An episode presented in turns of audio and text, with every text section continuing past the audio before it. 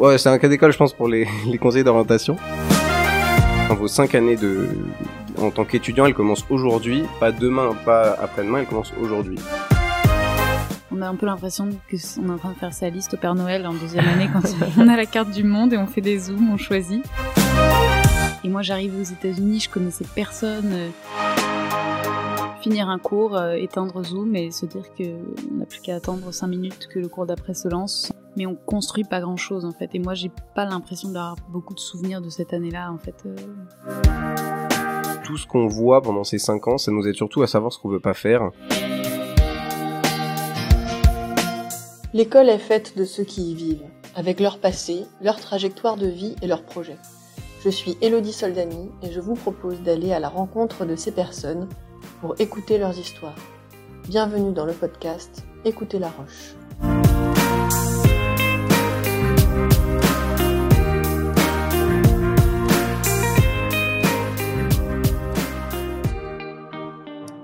Bonjour Constantin et bonjour Sophie. On aurait dû se retrouver ce soir euh, autour d'un petit verre. Qu'est-ce que vous nous aviez organisé? Eh bien, on avait organisé euh, une rencontre avec euh, la promo 2017 et puis les professeurs euh, du lycée. On se serait retrouvés, je pense, dans la salle de perme au cinquième étage, mais euh, on est au cinquième étage avec la vue sur la Tour Eiffel, mais sans le, sans le reste des gens. Avec euh, le Covid, euh, vous avez été obligé d'annuler, malheureusement, mais on a maintenu euh, cette rencontre pour que vous puissiez euh, nous raconter un peu votre parcours, puisque vous êtes le bac 2017, la belle époque pré-réforme. Et que du coup, vous avez euh, eu un parcours riche entre-temps, entre 2017 et 2021, et vous avez bien voulu le raconter pour tous les lycéens qui écouteront.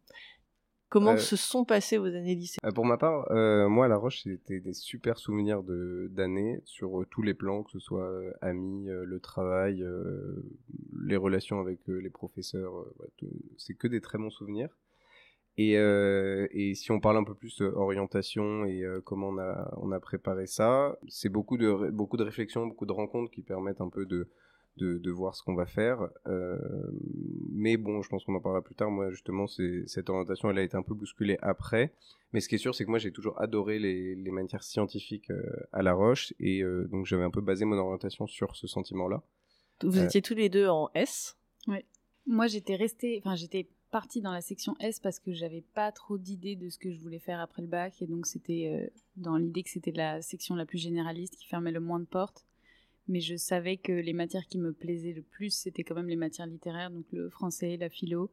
Et c'est pour ça qu'après, je me suis plutôt orientée vers des études littéraires, euh, même après un bac scientifique. Vous êtes euh, actuellement dans quelle école euh, tous les deux? Moi, actuellement, je suis euh, à Sciences Po. Et moi, je suis à l'IESEG à Paris. Donc euh, vous êtes tous les deux dans des filières euh, qui sont pas du tout liées ni à- aux maths, ni à la physique, Non. ni à l'SVT. Petit spoil déjà. voilà, c'est ça. C'était quelle plateforme d'orientation à l'époque Puisque c'était pas Parcoursup. Euh, déjà. Non, c'était APB, nous.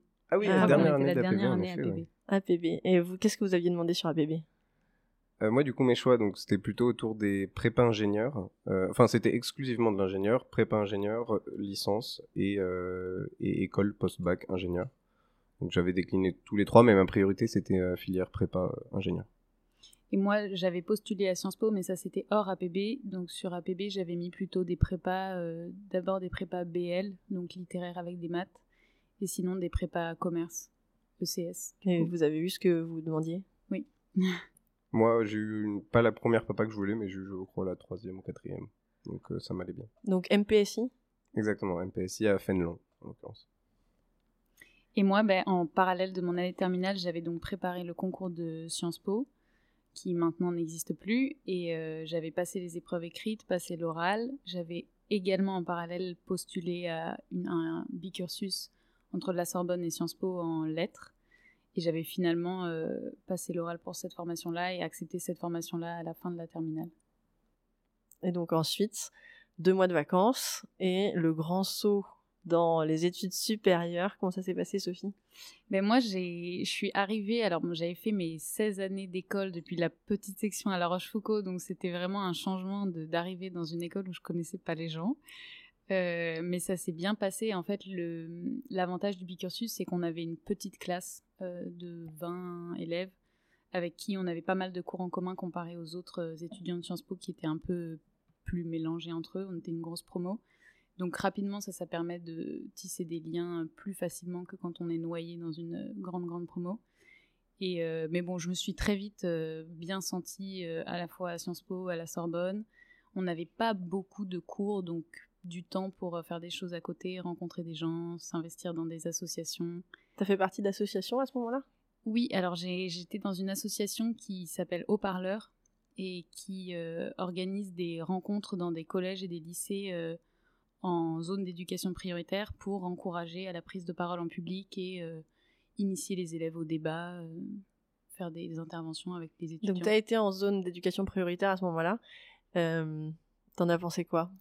Mais c'était toujours des moments très riches. Euh, je me rendais compte que c'était bien différent de La Roche, de l'ambiance toujours bienveillante que j'avais connue dans les couloirs et les classes de La Roche. Là, même entre les élèves, parfois c'était difficile. Et puis la prise de parole, c'est pas évident, donc euh, c'était parfois un peu compliqué, mais ils étaient toujours euh, contents à la fin. Et nous, on apprenait, enfin nous, intervenants, on apprenait aussi beaucoup, en fait, euh, autant qu'eux, je pense, en une heure d'intervention. c'est ça qui était hyper, hyper enrichissant. Ça devait être le choc des cultures, parce qu'ici, on est drôlement privilégiés quand même. Oui, exactement. Et Constantin alors moi, toi ta première année? Ouais, ma première année, donc elle a été assez euh, mouvementée au début puisque j'ai fait uniquement deux semaines donc à Fenelon là où j'avais été pris euh, sur APB, euh, deux semaines en MPSI et en fait c'était un peu une grosse désillusion sur ce qu'étaient les études d'ingénieur. non pas parce qu'elles sont pas bien, mais plutôt parce que je m'attendais pas du tout à ça. J'avais un peu mal anticipé a priori alors que j'avais finalement passé pas mal de temps sur l'orientation. Euh, et donc, en fait, j'ai changé pour euh, une, une, prépa commerce, euh, EC, filière ECS, donc encore un peu scientifique, mais plutôt pour préparer les écoles de commerce post-prépa. et donc là, je suis reparti pour au bout de deux semaines, donc pour un an de prépa ECS à Paris toujours, qui s'est au début plutôt bien passé parce que le programme est très intéressant en prépa pour le coup, c'est très varié. sur le côté choc lycée prépa, euh, c'est une année de lycée en plus, disons, parce que, alors il y a beaucoup plus de travail, mais euh, on est sur des salles qui sont à peu près comme celle-là aujourd'hui, donc une salle de lycée classique, euh, avec des plannings qui sont sensiblement les mêmes, une charge de travail qui est bien sûr plus élevée, mais voilà, globalement on garde le même rythme. T'as eu du mal avec la charge de travail? C'était vraiment beaucoup plus? Euh, la charge de travail, disons que c'est beaucoup plus, mais enfin à la Roche, on, je pense qu'on a déjà une, on est déjà un peu entraîné et préparé à, comment dire, à appréhender une charge de travail assez, conséquente, donc ça allait. Moi, ce qui m'a plus gêné, c'est le, en fait, on fait, euh, disons, enfin plus de la moitié c'est des maths, et c'est plus l'équilibre entre ces charges de travail qui m'a, qui m'a posé problème. C'est-à-dire qu'en fait, chez moi, je travaillais, euh, je pense, 70% des maths. et 30%, il y a de la géopolitique, de la philo, mais bon, c'est, on le travaille moins en tout cas au début. Euh, donc c'est plutôt l'équilibre de la charge de travail moi qui m'a gêné et surtout euh, le le en fait on fait que ça quoi. On prépa bon normalement c'est annoncé au début mais moi a priori euh, c'était pas ce que je voulais mais on, fait que on fait uniquement travailler pour la prépa et on n'a pas le temps à côté. Non, même pas de voir d'autres gens mais juste de, mener un petit projet à côté. C'est toujours ce que j'ai fait pendant mes, années de lycée c'est avoir des choses à côté à faire et là pas du tout. Donc c'était très au-delà de la charge de travail, c'est surtout être prêt à faire tout le temps la même chose pendant deux ans. Euh, et ça, je pense que voilà, tout le monde est, est, capable de rentrer en prépa, mais je pense qu'il y a des profils qui sont plus prêts à faire euh, ce choix-là que d'autres. Oui, à faire des sacrifices euh, pour arriver à leurs objectifs. Exactement. Et derrière, il faut surtout être très attiré en effet par les, les, écoles qui sont très prestigieuses, qui, qui sont après les deux années de prépa. Euh, et c'est ça en fait, c'est la carotte. Hein. Les deux ans de prépa, on les fait pour ça. Euh, donc si on est très motivé, euh, en tout cas moi, mon, expérience, c'est de, je pense qu'il faut inciter un maximum d'élèves à aller en prépa parce que c'est une très belle filière. On, travaille beaucoup, mais du coup on, se fait des très bons copains et on a et on, surtout on, apprend des choses super intéressantes, quoi que ce soit en maths, mais tout le reste, et, le programme est vraiment super. Mais voilà, faut juste se dire que ça se trouve ça marchera pas parce qu'on n'a pas le, profil euh, et les, le, ouais, le profil pour faire euh, pour appréhender cette charge de enfin c'est pas cette charge de travail justement mais du coup c'est euh, l'état d'esprit l'état d'esprit prépa quoi. l'état d'esprit et de travailler tout le temps la même chose pendant deux ans. Donc toi ça t'a pas convaincu? Donc moi ça m'a pas convaincu et dès janvier j'ai su que je resterais pas en prépa Euh, C'est-à-dire qu'après avoir changé au bout de deux semaines, mi-septembre, tu changes Voilà. de prépa. Donc tu commences par MPSI. Au bout de deux semaines, finalement, tu fais une euh, prépa ECS. ECS, Donc euh, prépa scientifique pour euh, prépa commerce pour les scientifiques. Exactement. Et en- déjà en janvier, quelques mois plus tard, Je savais Ça- que j'allais rechanger. tu savais que tu allais rechanger. Euh, ouais. Mais bon, ouais, c'est un cas d'école, je pense, pour les, les conseillers d'orientation. mais euh, mais euh, non, mais plus, sérieusement, ouais, non, je, sentais que c'était pas ce que je voulais sur tous les plans. Il y avait rien qui allait.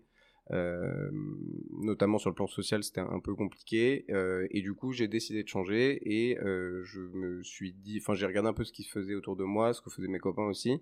Et en fait, l'IESEG me paraissait être un super compromis pour ce que je voulais faire. Et encore, je dis compromis aujourd'hui, mais à l'époque, c'était même pas un compromis, c'était une très bonne solution. C'est quoi C'est c'est l'acronyme de quoi? Euh, Oula Alors ça, je l'avais préparé juste après la prépa pour rentrer à l'IESEG, mais c'est non, c'est Institut économique de sciences et de gestion. D'accord. Voilà, Et tes ça. parents, ils t'ont soutenu à ce moment-là dans ce changement Ou alors ils ont dit, mais t'es fou euh, à, à chaque changement d'ailleurs, de MPSI à ECS, Alors moi, après, en, fait, en sortant de MPSI, au début, je me suis dit, moi, j'arrête, je, je fais un an à faire autre chose et je reprends et je, je quitte le, la filière prépa parce qu'en fait, je sentais aussi que c'était un peu la filière prépa qui allait poser problème. Ça, ils non, ça, ils ont dit plutôt, non, on va essayer de rester en prépa. Donc, euh, bon, pourquoi pas, j'ai suis resté en prépa, j'ai essayé parce que, voilà, je, je je- j'ai essayé de m'investir au maximum. Euh, ça a pas marché non plus. Et là, sur le deuxième choix, bah après, euh, voilà, c'était un choix qui tombait un peu. Enfin, on pouvait, il y avait plus, il pouvait que me soutenir dans le sens où honnêtement, j'avais essayé ce que je de, de j'avais donné tout ce que je pouvais pour essayer et ça marchait pas donc fallait que j'aille autre part et après l'IESEG honnêtement c'est une très belle filière aussi Euh, et, et je leur ai voilà, présenté des choses comme ça et ils m'ont totalement soutenu et là t'es rentré en première année. et du coup, je suis rentré en première année, donc l'année d'après, donc euh, avec les gens de la promo qui étaient avant moi, enfin qui ont passé le bac un an après moi. Euh, et là, d'un coup, ça a été super parce que donc, alors là, pareil, hein, finalement, enfin l'ISEC, c'est des petites classes, c'est des classes de 40 maximum, donc mais souvent en groupe divisé en deux, en, donc en groupe de 20, donc c'est ça ressemble un peu au lycée, mais avec des matières un peu plus pratiques, avec des matières pour le coup qui changent. Euh, donc qui changent de la prépa et du lycée, euh, mais on a un accompagnement, euh, on est encore assez encadré donc dans ces petites classes, et surtout on a du temps à, côté. Et moi je me souviens, ça m'avait marqué le premier jour d'intégration, enfin pas d'intégration, mais le premier jour où on a les conférences, le chef d'établissement, etc. Il y a un élève qui faisait une conférence de 10 minutes et, la première chose qu'il a dit, il a dit dites-vous que votre année de, enfin vos cinq années de, en tant qu'étudiant, elle commence aujourd'hui, pas demain, pas après-demain, elle commence aujourd'hui. Sur tous les points de vue, sur travailler, commencez à travailler dès maintenant, mais commencez à vous amuser maintenant. Si vous avez des projets, commencez à les faire dès maintenant, parce que là, je vous dis ça maintenant, vous vous en souviendrez, bah, comme quoi je vous en reparle aujourd'hui, et en fait, ça passe à une vitesse. Donc c'est sûr. Et en fait, après coup, je me dirais que même, je pense que je le dirais aujourd'hui à des premières ou des terminales que je rencontre au lycée, pour leur dire que, ouais, qu'ils commencent dès maintenant s'ils ont des projets. Enfin, on a, on a un temps, enfin, on a un- une, chose qui est très précieuse quand on est étudiant et, et lycéen, c'est du temps. Euh, et moi, euh, j'ai toujours fait des projets à côté et je pense que c'est vraiment euh, ce temps-là, il faut le mettre à, profit pour faire des projets comme ça. C'est vrai qu'on a beaucoup de temps, enfin, plus de temps en tant que lycéen, déjà parce qu'on n'a pas les charges euh, de s'occuper d'une maison, de faire soi-même les courses, soi-même le linge, et puis après, quand on devient parent, on a en plus s'occuper des enfants, donc on augmente sa charge de, de- de domestique, hein. et quand on n'a pas ça, c'est vrai qu'on bénéficie. Et finalement, c'est qu'à un moment dans la vie où on n'a pas ça, hein, parce qu'après Mm. on est enfant, après c'est parti en effet. Donc euh, ouais, vrai. je pense que. C'est le moment de se mettre au service, de se lancer dans des projets. De... Ah oui, c'est super Qu'est-ce que tu as fait toi projets. comme, euh, comme projet à ce Alors moi, je suis rentré dans des associations à l'IESEC, des associations étudiantes. euh, alors une autour de, hum, autour de, enfin qui organisait des conférences TED, euh, et une autour de l'entrepreneuriat parce que moi j'étais assez passionné par l'entrepreneuriat depuis quelques années déjà. Euh, et ensuite j'ai monté avec un copain de La Roche d'ailleurs une l'association de radio. Donc euh, voilà, donc c'était où on faisait aussi des, on a fait quelques podcasts. Qu'on peut encore écouter que vous pouvez encore écouter. C'est Good Morning ESSEC, l'association. Aujourd'hui, on n'est plus du tout dedans, mais elle continue, donc c'est super. Donc euh, voilà, Good Morning ESSEC, c'est une euh, très belle association maintenant. Euh, donc on a monté ça, et après, à côté de ça, euh, enfin bon, c'était un peu plus tard, mais pendant le confinement, j'ai passé mon CAP cuisine en parallèle de mes études aussi, euh, une- avec une formation à distance. T'as passé mais- un CAP cuisine à distance? Ouais, alors c'était un truc super bien fait. alors maintenant, il y a plusieurs plateformes qui proposent une formation comme ça. Euh, alors c'est une formation qui est pas destinée pour, je pense, des gens qui veulent vraiment faire la, enfin, c'est qui veulent passer le CAPQ puisque c'est une formation en deux ans normalement. Là, moi, je l'ai faite en six mois. Euh, mais j'ai quand même eu le diplôme et euh, c'était super enrichissant honnêtement c'est je trouve ça génial c'est super mais par contre, un cuisinier va te dire que. Ouais, mais je pense que non, mais j'ai les, les, bases. Mais il manque la pratique, en effet. je pense quand, quand on fait le cursus en deux ans pour faire le SAP cuisine, c'est la pratique qu'on a en plus. Mais, euh, mais honnêtement, c'était, c'est super. Et c'est ce genre de choses, même si, euh, enfin, peu importe à la limite à quoi ça sert, mais c'est des expériences super. Et pareil, encore une fois, c'est qu'en étant étudiant qu'on a le temps de faire ça. Euh, donc euh, voilà, moi je pense. Comment tu t'es lancé euh, Comment ça t'est venu le CAP En fait, t'es vraiment multitâche. Non, non, mais moi j'aime la cuisine depuis depuis quelques temps. Euh, donc du coup, le truc c'est, je suis tombé dessus, le truc s'est présenté, je me suis lancé et après, euh, après c'est pas, c'était parti. En plus pendant le confinement, j'étais souvent chez moi, donc, euh, enfin souvent, essentiellement même chez moi. donc donc c'était, c'était, c'était l'occasion rêvée pour le faire. Et, et voilà. Mais, en tout cas, ce qui est sûr, c'est que souvent on dit que ces écoles, c'est un peu, on fait plus rien quand on arrive dans ces écoles, notamment les post-bac ont un peu cette réputation-là. Alors je sais pas ce qui est des autres écoles, mais à l'IESEG, fait, c'est pas qu'on fait rien dans ces écoles, mais c'est qu'ils ils le disent très clairement au début, c'est que vous avez du temps à côté, mais ce temps, il est pas fait pour rester couché chez soi. Il est fait pour le mettre à profit pour des projets, etc., euh, pour euh, s'ouvrir sur d'autres choses. Ça peut être culturel. Enfin, vous pouvez faire des, millions de choses, que ce soit via l'école ou totalement de votre côté. Euh, et ces écoles, elles vous permettent clairement de faire ça. Alors oui, si vous prenez ce temps-là à rien faire, forcément, ces écoles, vous faites rien. Mais, euh, mais sinon, c'est des écoles qui vous donnent une multitude d'outils pour. Euh, D'opportunités peut-être aussi. Voilà, exactement, des opportunités. Et aussi même des outils parce qu'il y a, y a, des incubateurs, il y a des, enfin les associations. moi, je l'ai créé dans le cadre de l'ISEC, donc j'aurais pas pu le créer seul. Enfin voilà, il y a plein de choses et ils vous donnent des outils pour vous épanouir à côté. Et ils vous laissent une petite partie, enfin une partie sur votre emploi du temps qui est dédiée à ça. Et comment ça s'est passé? Pour toi aussi Tu avais ce temps-là, donc tu t'es investi dans ton assaut. Tu as eu trois ans euh, à Sciences Po. Oui, c'est ça. Dans ta bi-licence. Exactement. C'est ça. Et ensuite? En fait, j'ai passé deux ans à Paris, très exactement. Et après, ma troisième année, je suis partie à l'étranger. Ça, c'est dans le cadre de Sciences Po, c'est la fameuse 3A où euh, tout le monde euh, choisit une destination, tout le monde s'en va en même temps. Vous pouvez choisir n'importe quelle destination C'est dans les, dans les universités partenaires de Sciences Po, mais il y en a plus de 400. Enfin, c'est on a un peu l'impression que on est en train de faire sa liste au Père Noël en deuxième année quand on a la carte du monde et on fait des zooms, on choisit. C'est lié au classement ou pas du tout? Un petit peu. Alors en fait, il s'appuie à la fois sur les résultats des deux premières années, surtout de la première d'ailleurs. Ensuite, on doit écrire une lettre de motivation. Et ensuite, euh, ben, Sciences Po décide et nous envoie quelque part. Et, euh, donc moi, je suis partie à New York dans une Pas université. Mal, hein ça donne envie, c'est vrai. Hein. Ça faisait bien rêver en deuxième année, ça c'est sûr. Et euh, en fait, je voulais partir au départ dans une université. Je m'étais dit New York, euh, je vais aller à Columbia, une université très prestigieuse. Et puis bon, je me suis rendu compte qu'il y avait une seule place en échange là-bas, qu'on était assez nombreux à vouloir cette place-là. Et donc je me suis renseignée un peu, j'ai essayé de voir ce qu'il y avait à côté. Puis on m'a parlé d'une université qui s'appelait Barnard College, en France qui n'est pas du tout connue. Moi, j'ai, mhm. au début, j'ai vraiment pas fait attention. On m'a dit oui, c'est une université pour femmes euh, qui dépend plus ou moins de Columbia. Je me suis dit, qu'est-ce que c'est que ce truc? Je vais même pas regarder ce que c'est. Et en fait, en, creusant un peu, je me suis dit, bon, bah, je perds rien à regarder. Donc, je suis allée sur le site de cette université. Au début, j'ai même cru que c'était un faux site. je me disais, c'est pas possible que ça existe. Parce qu'il était mal fait ou parce Non, non, c'était très bien fait, mais je me disais, comment ça peut être pas du tout connu? Alors qu'en fait, dans les faits, quand je regardais sur le site, c'est donc une université pour filles historiquement, c'était l'université pour femmes, là où Columbia, c'était l'université pour euh, hommes. Et il y, a eu, il y beaucoup ça aux États-Unis. Et en fait, dans les années 70, toutes les universités quasiment ont fusionné pour être des universités mixtes. Et Columbia et Barnard ont gardé, enfin, Columbia est devenue mixte et Barnard a décidé de ne pas se fusionner complètement avec Columbia, de garder un peu cette spécificité, en tout cas dans les dossiers, il n'y a que des filles qui peuvent postuler.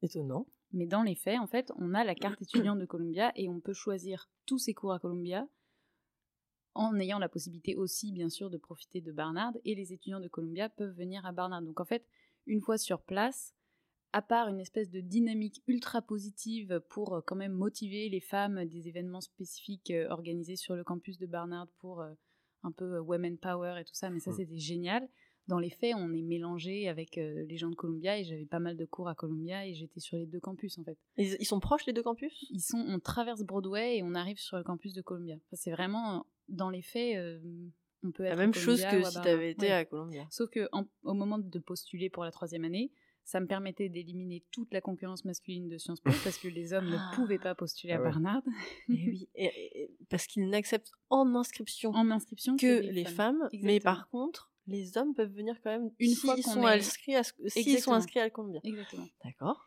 Et, euh, et comme c'est pas connu du tout, euh, je me disais bon ben je vais pas trop en parler de ce truc. Mais qui t'en avait parlé à toi? C'était un conseiller d'orientation à Sciences Po, mais je m'étais dit bon il essaye de me refiler un truc que personne ne veut quoi.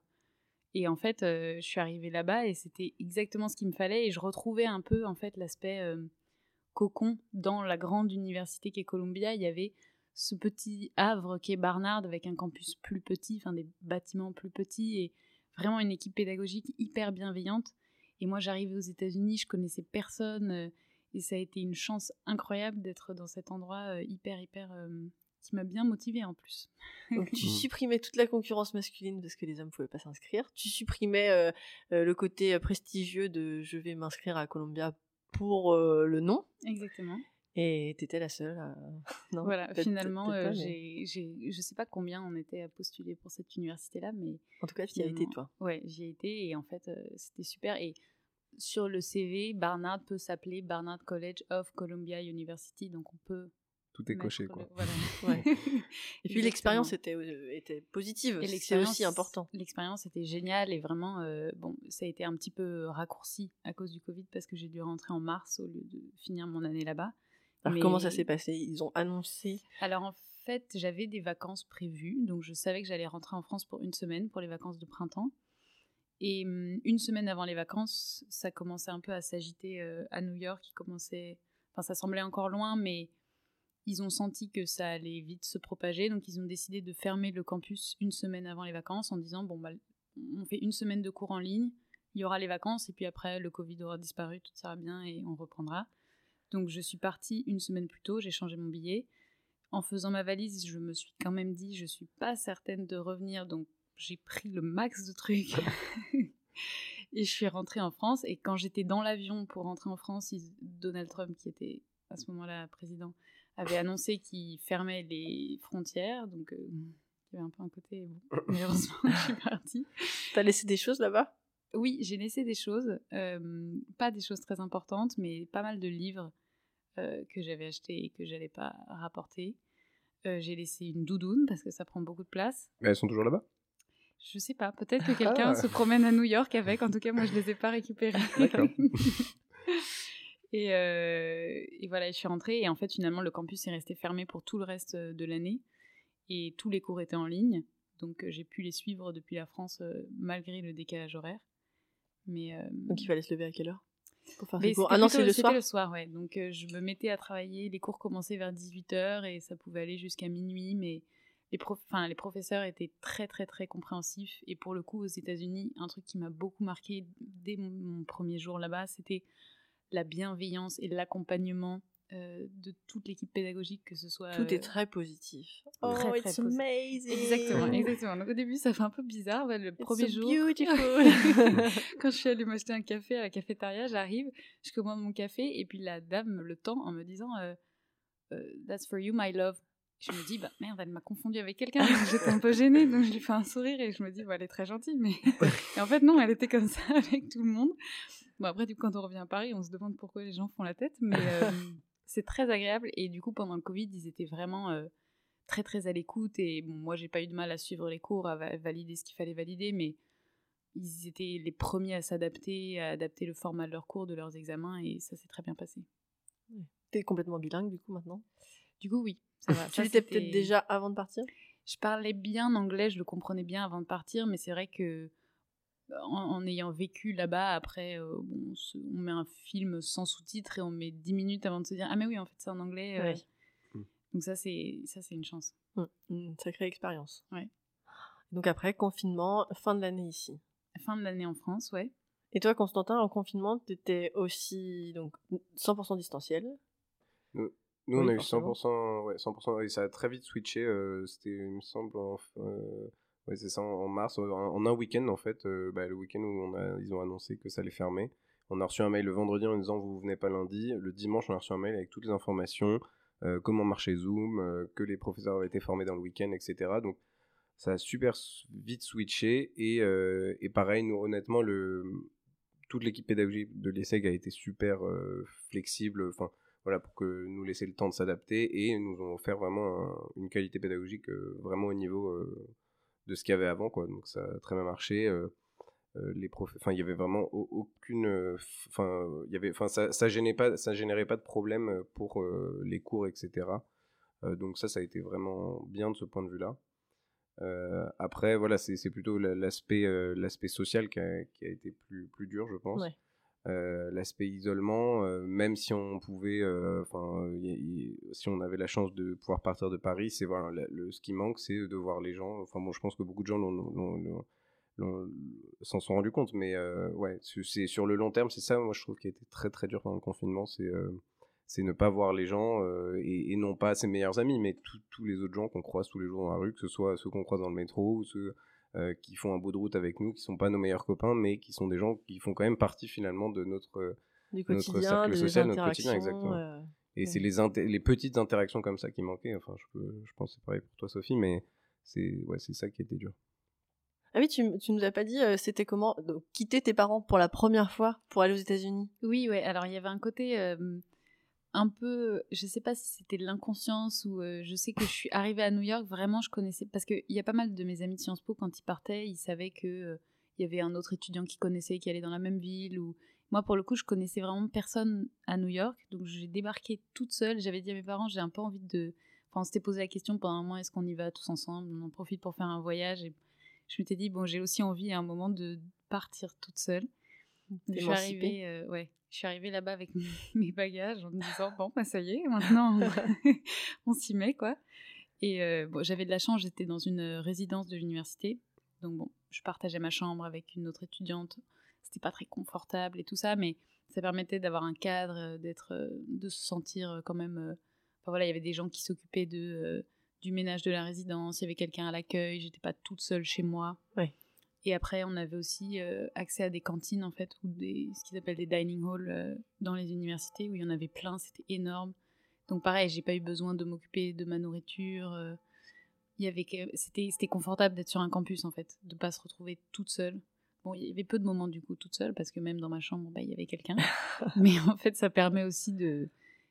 De ne bah, pas être tout seul quand tu vas dans un pays étranger. Exactement, ouais. Et de, de se dire, bon, bah là, je vais aller en profiter pour aller me balader je prends le métro, je descends, je, me promène. Enfin, je sais que j'ai passé mes, mes 8 mois à New York à me balader la tête en l'air, à me dire euh, Ah, c'est marrant, ça c'est le décor de tel film. Euh. Et ça, c'était vraiment euh, c'était magique, ouais. Et du coup, quand t'es rentrée, il n'y a pas eu de clash avec tes parents, le fait d'avoir pris ton indépendance et d'avoir de retourner dans. Alors, non seulement avec tes parents, mais en plus confiné. avec eux. c'est ça, enfermé avec Sans transition. Non, moi ça s'est plutôt bien passé. Enfin, je, je, me suis toujours bien entendue avec ma famille et je savais qu'après les États-Unis, je rentrerais chez moi et ça me faisait plaisir en fait de me dire euh, je les retrouve, euh, ma soeur, mon frère. Euh, c'était non, je l'ai pas mal vécu le retour à, la vie familiale. mais je, sais qu'il y en a pour qui ça a été plus difficile, oui. C'est vrai? Qui ont eu du mal après avoir pris leur envol à, revenir un peu. Euh. Ouais, bah surtout ceux qui étaient arrivés à Paris pour les études et qui du coup en fait vivaient depuis trois ans tout seuls quasiment mm. et qui se retrouvent à retourner dans des parfois des leur ville ou même leur village, euh, vraiment l'impression de retourner en arrière. Oui, retourner en arrière. Alors que pour toi c'était prévu en fait. Exactement. Donc c'était peut-être moins difficile. Un peu violent comme retour plutôt que prévu, mais ça m'a pas dérangé plus que ça. Et pour, euh, pour le confinement, moi, je venais d'accoucher. Alors, c'était c'était euh, une autre ambiance. Euh, mhm. Mais je suis sortie de la maternité le jour de, du confinement. Alors, congé mat à la maison. Bon timing. Bon timing, ouais, pour, pour s'occuper de, de, ce petit bébé. Et du coup? Alors, moi, je devais à nouveau faire un choix pour mon master. Donc, je savais pas trop ce que je voulais. Je savais pas ce que je voulais faire après. T'avais pas anticipé avant de partir à New York, t'avais aucune idée de ce que tu voulais faire comme Non, alors je m'étais dit, je vais profiter de mon année à New York pour prendre des cours de cinéma. Euh, J'en avais pas eu beaucoup, euh, enfin ni à Sciences Po ni à la Sorbonne, et c'était quelque chose qui commençait un peu à me titiller. Je me disais, moi j'ai toujours aimé ça, mais en fait pourquoi pas me lancer là-dedans? Donc j'ai suivi mes premiers cours de ciné euh, aux États-Unis et ça c'était vraiment euh, incroyable. Enfin, c'était des cours qui duraient 4 heures, je les attendais toute la semaine C'était dans Columbia bah, dans... Ouais, alors j'ai eu, j'ai eu des cours à Columbia, des cours à Barnard aussi. Euh, mais un cours à Barnard, par exemple, sur euh, les femmes dans le cinéma. Et c'était passionnant. Quoi. Et je me suis rendu compte que c'était vraiment ce cours-là, bon, les cours de politique que j'avais dû prendre pour euh, valider les exigences de Sciences Po, eux, j'y allais. et voilà, mais les cours de cinéma, c'était vraiment génial. Tu t'es découvert une passion pour le cinéma ou tu l'avais déjà avant? J'aimais le cinéma, mais je l'envisageais pas du tout comme euh, une possible carrière, enfin, ou un- en tout cas euh, un projet professionnel. Et en fait, euh, au fur et à mesure, je me suis dit, ben, il y en a qui font ça, donc en fait, si ça me plaît, euh, j'ai peut-être intérêt à me lancer moi aussi. Et donc, bon, il n'y a pas de master cinéma à Sciences Po, mais je me suis dit pendant le confinement que je pouvais tenter de postuler au double master Sciences Po HEC qui me permettait de d'acquérir une compétence, enfin une formation un peu entreprise avec euh, HEC, qui me serait utile notamment si je voulais travailler dans la production après cinématographique. Donc j'ai postulé à ce master-là, j'ai eu mon oral en Zoom du coup. je suis tombée, chose très très étonnante, sur une euh, jury. Euh, donc je lui raconte ma troisième année rapidement en lui disant que je suis allée à Barnard, mais je me dis, je lui évoque le nom, ça va rien lui dire, comme tout le monde en France. Et là, elle me dit, ah mais j'ai fait mes études à Barnard, donc c'était vraiment... mais- c'était bon. Après, je me suis un peu emballée, j'ai parlé de la cantine et je me suis dit, oh, j'aurais pas dû faire ça. bon, finalement, ça a bien marché parce que j'ai été prise et du coup, euh, là, en ce moment, je suis dans ce double master. Donc, j'ai fait un an à HEC en entier l'année dernière, qui s'est avéré être plutôt un an euh, dans ma salle à manger, en fait, parce que la majorité de l'année était en Zoom. Là, pour le coup, les étudiants, ils ont été complètement oubliés par rapport aux lycéens, aux collégiens qui, eux, ont repris euh, après le confinement, euh, alors soit en hybride, soit... bon, on- quand même, ils avaient un pied dans l'école. Vous, en tant qu'étudiant, ça a été... euh, à partir de, de là, ça a été encore euh, fermé, quoi. Moi, vraiment, mon année à HEC, j'y ai mis les pieds quelques fois, mais vraiment pas beaucoup. Même la rentrée, c'était confiné déjà, pour vous? C'était hybride. bah, nous, en fait, euh, l'année euh, 2021, euh, elle a été à 100% en- en- à distance, quoi, il me semble. C'est en fait de septembre à, à ouais. En fait, on a fait un an et demi, quoi, de, de mars euh, 2020, début du Covid. euh, Jusqu'à juin 2021. Jusqu'à juin 2021, ouais, c'est ça. C'est énorme, hein. Pas loin d'un mois et demi. quoi. C'était Ouais, un an et demi. Ouais, c'est ça, en fait, c'est finir un cours, euh, éteindre Zoom et se dire que on n'a plus qu'à attendre cinq minutes que le cours d'après se lance sans pouvoir euh, discuter avec quelqu'un, quoi. Enfin, c'est Pas d'intercours. Ouais, exactement. Et c'est ça qui était dur et qui était long, et de se dire en fait, bon, on suit les cours et ça se fait. Enfin, les profs s'adaptent et mais on construit pas grand chose en fait. Et moi, j'ai pas l'impression d'avoir beaucoup de souvenirs de cette année-là, en fait. euh. Ouais, et c'est c'est très juste ce que tu dis sur la construction parce que euh, bah, ça revient un peu à ce que je disais au début sur l'histoire de profiter il y a que 5 ans. Bon, bah moi, s'il m'avait dit que finalement il y avait que 3 ans et demi, euh, j'en aurais encore plus profité. Mais euh, voilà, donc on est sur un laps de temps très court où il faut construire beaucoup de choses parce que, enfin, aujourd'hui, vous parlez avec n'importe quel adulte, il vous dit qu'il y a beaucoup de choses de sa vie qui se sont passées là aussi, des, cho- choix importants, des, enfin, on découvre plein de choses. Quoi. En 5 ans, c'est d'une richesse dingue. Et là, ben, un an et demi sur 5 ans euh, d'une richesse dingue, ça fait, ça fait beaucoup. Quoi. Mhm. Et, et niveau construction, que ce soit social, parce qu'en effet, moi j'ai des copains de première année, j'ai mes copains de deuxième année, mais mes copains de troisième année, je- enfin, c'est des gens que j'ai vus en Zoom, avec qui, mais aujourd'hui, enfin, je les connais que euh, dans le cadre de, enfin, dans mon ordinateur. Euh, voilà, je sais pas quelle taille ils font, je sais pas. Enfin, voilà, et ça c'est. Ils sont ça- grands, petits, Exactement. je- euh, est-ce qu'ils boitent euh, voilà, exactement. Enfin, bon, non, tout ça, on sait pas. Et, et du coup, c'est vrai que c'est très dur à construire des relations et, et plus globalement, à, enfin, on fait, on, on est moins, on est moins, on est moins stimulé quoi sur tous les sujets quoi. Donc, c'est vrai qu'en construction, c'est vraiment, le- je pense, le terme, on a perdu euh, beaucoup. Et quand en plus on pouvait même pas euh, aller prendre un café ou aller au cinéma ou aller au théâtre, on avait Ouais. vraiment l'impression de, de se lever mais pour se coucher quoi le soir. Ouais. Et s'était les rien deux, passé euh, entre les deux. Rien de palpitant. Non. Vous avez tenu quand même, il y a un moment où vous avez décroché scolairement, où vous avez arrêté de vous connecter à vos, vos cours, où vous avez espacé, vous en avez sauté, qui est certain, je sais pas. Vous avez séché des choses que vous auriez pas séché si vous aviez été en présentiel? Euh, alors moi, tout le long, jusqu'à un certain moment, j'ai essayé d'être euh, assez proactif et je pense que ça a aidé aussi parce qu'en fait, si on se laissait trop rapidement dans le, dans le, euh, on se lève plus, enfin, on, on, on a un rythme qui est un faux rythme. Alors c'était encore plus compliqué. Moi, j'ai essayé de garder un rythme, mais moi, je, me rappelle en fait, mon année se terminait en avril parce qu'après on, enchaînait avec un stage. Euh, déjà, moi, j'avais fait le choix de pas faire de stage parce que je voulais pas réenquiller sur quatre mois euh, derrière un écran de stage. Euh, parce que j'ai plein de copains qui ont fait leur stage à distance, je sentais venir le truc, je me suis dit, bon, je vais partir au vert pendant 4 mois et je rattraperai mon stage plus tard. Et moi, en fait, ça, mes cours, ils sont arrêtés en avril et je pense que à partir de début février, fin janvier, début février, j'avais, j'avais arrêté, quoi. C'est-à-dire que les cours, je me connectais, je regardais, mais euh, enfin, j'avais plus aucune motivation, quoi. Et, ça a été, euh, enfin, ce semestre-là où, heureusement qu'il n'y en a pas eu un de plus, je pense que clairement, j'aurais, enfin, j'aurais totalement décroché. Déjà, j'ai presque, presque bien décroché sur ce semestre-là à partir de début février. La perspective aussi de finalement pas faire le stage, donc que l'année s'arrête tôt. Ouais, si, si, non, mais voilà, enfin, toutes ces choses-là euh, participaient au fait que, euh, enfin, au bout d'un moment, on n'avait plus de rythme parce que, bon, tu, tu, te lèves, alors oui, tu vas en cours, enfin, bon, tu vas en cours, tu, tu fais deux mètres jusqu'à ton bureau.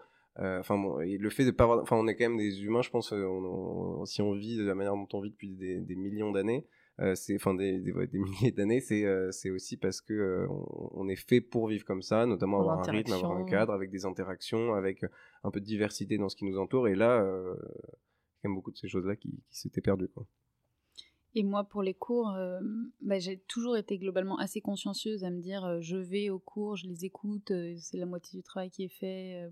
Enfin, pour moi, c'était le cas. Et les deux premières années à Sciences Po, même s'il y a pas mal de cours auxquels certains étudiants n'allaient pas. Moi, j'essayais d'y aller quand même.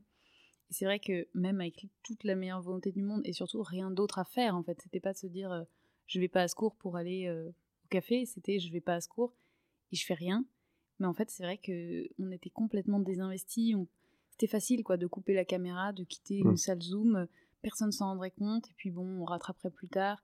Et en fait, comme c'était ce que tout le monde faisait, que les profs étaient compréhensifs aussi, que les examens étaient adaptés, que donc moi je sais que tous les examens ils étaient en ligne, on était chez nous. C'était globalement du coup des examens pour lesquels on avait droit d'avoir nos notes.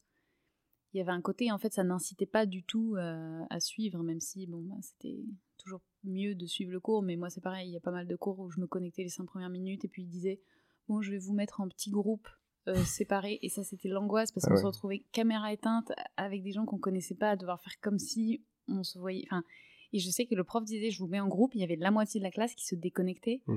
Et ce qui est terrible, c'est qu'on avait conscience que pour le prof, c'était pas évident non plus, mais on n'avait plus envie, quoi. il y a, eu aussi cette étape-là, je pense, où on a vu, parce que nous, en fait, à partir de janvier, tout le monde a repris, enfin, tout le monde a repris une vie normale dans le sens où le télétravail, c'est un peu, euh, on a un peu, enfin, les gens se sont, sont repartis au travail, les, les, les lycées, jusqu'au lycée, on allait en cours il restait un peu plus que nous et il restait plus que nous mais aussi plus que nos profs. C'est à dire que nos profs ils étaient encore chez eux. Alors certains allaient euh, faire les cours depuis le campus mais et en fait euh, ça se ressent aussi euh, enfin les professeurs ils ont, souvent enfin on passait cinq minutes de pas mal de cours nous à discuter avec les professeurs et qui nous disaient enfin eux ils ont fait ce métier pour aussi être au contact des, jeunes etc je pense que c'est votre cas. Et, et du coup et on sentait aussi une perte un peu de motivation de leur côté parce que ils ont marre de répéter aux gens d'allumer leur caméra c'est désagréable pour eux mais enfin bon et en fait, c'est aussi ça, je pense, qui a participé. Et je pense que c'est à partir de janvier, la, rentrée de janvier, où ils nous ont annoncé qu'on allait encore être en ligne. Alors que tout le monde reprenait. Ouais, alors que mm. tout le monde reprenait. Et là, nous, enfin, moi, les premiers cours, on a senti les profs un peu. Euh, Blasés aussi. Euh, c'est pas, ça pour... pas pour ça qu'ils ont signé. Ouais, c'est pas pour ça qu'ils ont signé. Et. Euh, et eux ils perdent une grosse partie de leur motivation aussi mais comme nous enfin voilà donc on, est, bon, on était tous dans, on se disait qu'on était tous dans, dans le même bain et que fallait euh, fallait soutenir et donc ils essayaient d'être très présents pour nous. Euh, nous on essaie d'être un maximum impliqués dans les cours. Mais c'est ça aussi je pense qui a, qui a, marqué aussi une étape un peu dans la baisse de motivation de tous et, et de dynamisme moi je sais qu'après j'avais des réflexes bizarres de euh, quand j'ai commencé mon stage après une année de zoom bah, j'étais derrière mon bureau et puis au bout d'un moment je me dis bon bah ça j'ai pas envie je me déconnecte. En fait bah non j'étais derrière mon bureau j'allais pas me déconnecter. Enfin, il y avait un côté en fait parce que tu as fait un stage en ligne toi? Non, non, en fait, le stage, euh, après, il était en présentiel, mais c'était juste que mm, en Zoom, même quand, quand ça nous intéressait pas, on se déconnectait, on n'avait plus rien à voir avec ce qui se passait en ligne, et puis on pouvait faire autre chose. Et au stage, j'avais ce réflexe-là de me dire, ça m'intéresse pas, j'ai qu'à me...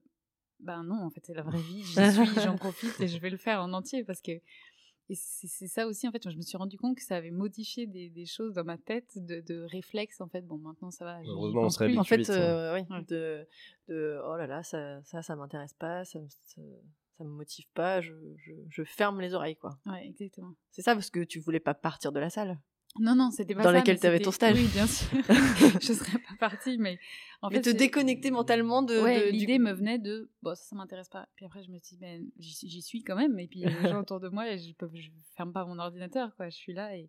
Bon, ça, comme dit Constantin, ça revient. Et puis, bon, ça a duré peut-être pendant deux semaines. J'avais ces idées-là un peu bizarres, mais après, ça allait mieux. Et heureusement, maintenant, euh, vous avez repris normalement, là. Ouais. Pourvu que ça dure. pourvu, que ça dure, ouais. Mais que là, euh, ouais. On... on... verra. Tant que c'est juste la soirée de 2017 qu'on annule. Ouais, ouais ça, va. ça me va. Si c'est que ça, c'est pas grave. On, on attendra un peu. Et les vos projets d'avenir?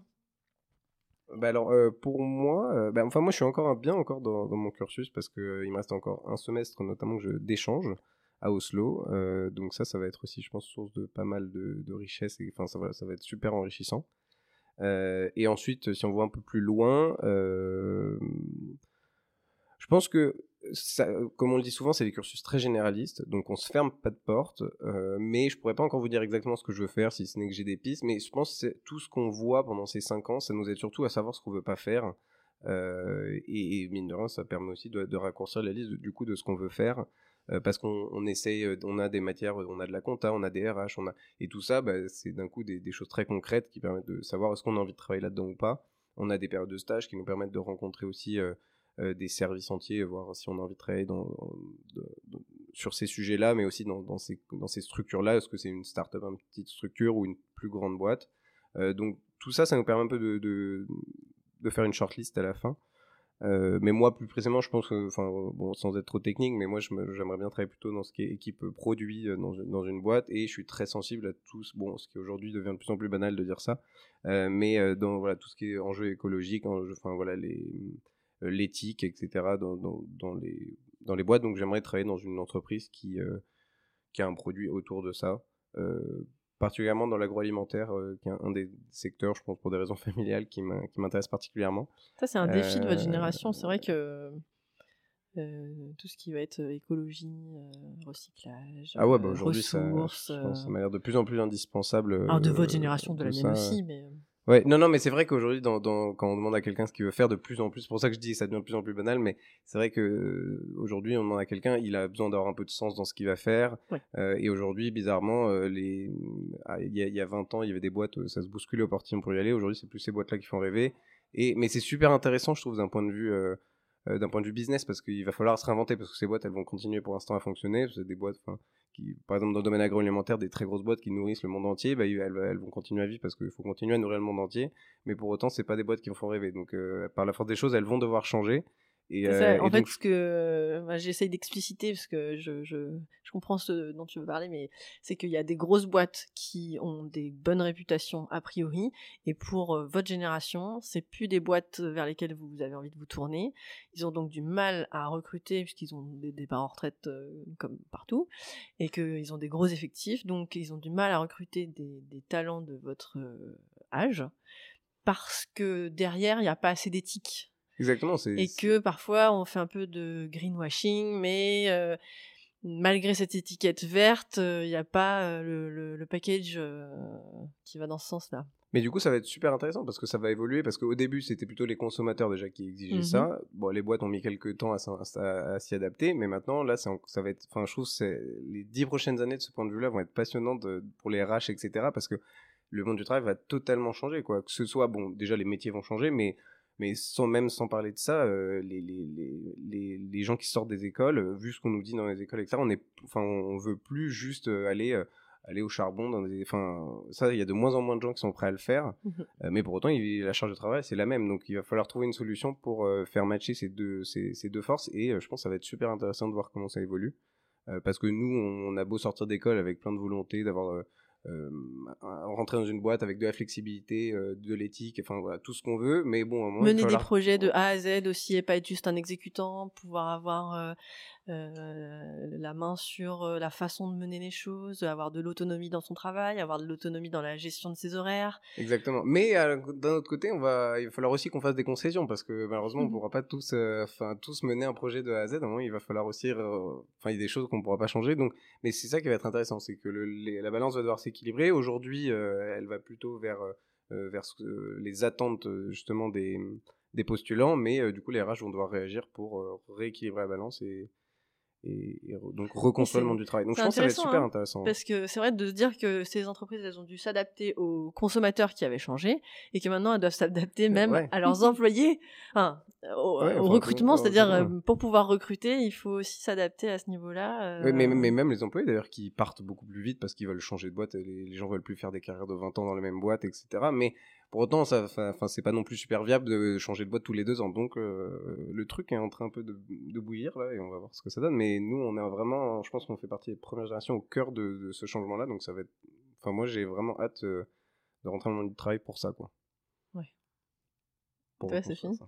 Hâte de rentrer dans le monde du travail. Ouais, un peu moins. Moi, j'aime bien les études, mais bon, un jour ou l'autre, il faudra que je me lance. Euh, moi, il me reste un an à Sciences Po et un dernier stage à faire. Et là, j'ai fini un stage au CNC, le Centre national du cinéma.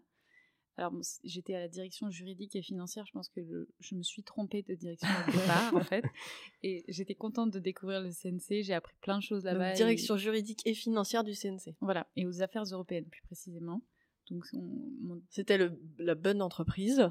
C'était la bonne entreprise, mais pas la bonne direction. Enfin, en fait, j'ai c'était très juridique. Ben, j'ai appris plein de choses sur euh, le fonctionnement concret des institutions européennes, ce que j'avais appris à Sciences Po de manière plus théorique.